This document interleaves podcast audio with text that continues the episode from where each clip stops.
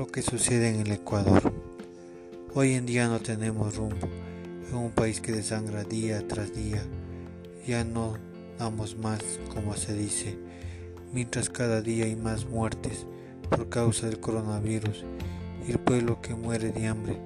Mucha gente despedida, sin cobrar sueldo, sin recibir liquidación. Mientras maestros y médicos con sueldos atrasados. Un gobierno que nos ha robado todo, hasta el derecho a la educación. Este gobierno ha manifestado que no hay dinero ni para comprar insumos médicos, que necesitamos economizar.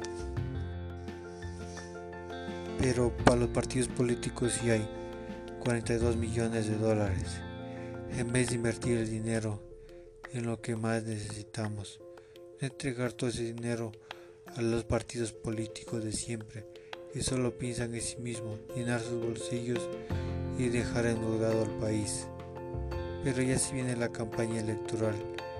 Esa papeleta aparece en la lista de los más buscados, candidatos con orden de captura y con grillete electrónico. Todos tienen que estar presos. Esas leyes que tenemos parecen chiste o burla al pueblo, sinceramente.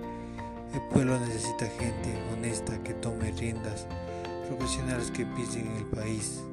Y es hora que alcemos la cabeza, no permitamos más abusos, por el bien de nuestros hijos y el futuro de nosotros. Gracias.